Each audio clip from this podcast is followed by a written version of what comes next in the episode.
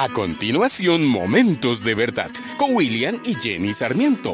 Hoy no se trata de ti. Hola, muy buen día. ¿Qué tienen en común Cristiano Ronaldo, Andrea Bocelli, Juan Pablo II, Steven Jobs y Roberto Gómez Bolaños? Que todos son testimonio de vida.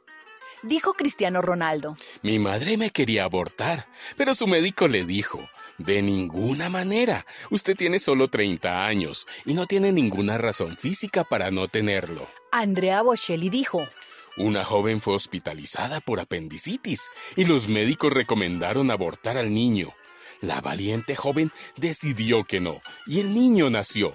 Esa mujer era mi madre y ese niño soy yo. La madre de Carol Voltila se encontraba enferma, por lo que su embarazo agravaba su salud.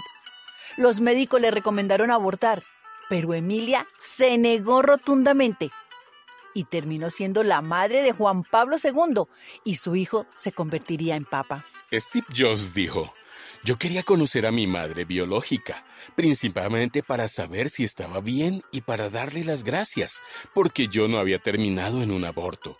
Decidió darme en adopción y pude vivir. Cuando estaba en el vientre de mi madre, ella sufrió un accidente que la tuvo al borde de la muerte y el médico le aconsejó que abortara. Pero ella le contestó, ¿abortar yo? Jamás. Y gracias a esa decisión, yo, Roberto Gómez Bolaños, estoy aquí. Y lo dijo en el papel del Chavo del Ocho. Cierta mujer fue a un doctor con un niño de un año y un embarazo de tres meses. Doctor, ayúdeme. Debo interrumpir este embarazo. No estoy en condiciones de criar dos hijos. Eh, muy bien, le dijo el doctor. Pero mejor matemos al niño que tiene en sus brazos. De esa manera, usted se queda igual con un solo hijo. Es más económico y no hay riesgos para su salud. ¿Usted está loco, doctor? ¿Me está pidiendo que asesine a mi hijo? Señora, es exactamente lo mismo que usted piensa hacer, abortando al que lleva en su vientre. Nosotros como padres no estamos para negarle la vida a nadie. Por el contrario, somos portadores de vida. Y este es nuestro momento de verdad. No se trata de ti, se trata de la vida de ese ser. El propósito de su vida excede en mucho a lo que tú piensas, a tu tranquilidad, economía o incluso a tu felicidad. Si deseas saber por qué esa criatura está allí en tu seno, debes empezar preguntándole a Dios. Está allí por su voluntad y para su propósito. Todos, sin excepción, somos su aliento de vida. En su mano está la vida de todo ser viviente. Todos existimos tan solo porque a Él así le, le pareció. Solo en Él encontramos nuestro origen, nuestra identidad, nuestro sentido, nuestro propósito, significado y destino.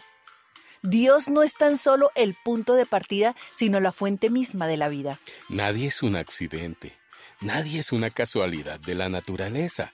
Entonces cuando vuelvas a pensar en lo peor, o que te fijes que otros en su estado lo creen, recuerda y dalo a conocer, que somos su aliento hecho vida, que Dios es nuestro Creador y nos cuida desde antes de nacer, que nos conoce por dentro y por fuera, y que el latir de nuestro corazón no le son indiferentes. Vamos a orar. Señor y Dios, te doy gracias por el aliento de vida que eres tú en mí, porque jamás te he sido indiferente y porque en todos los aspectos me conoces y me guías. Oro en el nombre de tu amado Hijo Jesucristo por todos mis hermanos en los confines de la tierra, para que ellos también valoren tu aliento de vida y reconozcan que tu voluntad es mejor que la nuestra. Ayúdanos a discernir entre tus pensamientos y los nuestros para someternos a tu voluntad. Amén. Esta es una producción de la Fundación Momentos de Verdad, una palabra de vida para tu espíritu.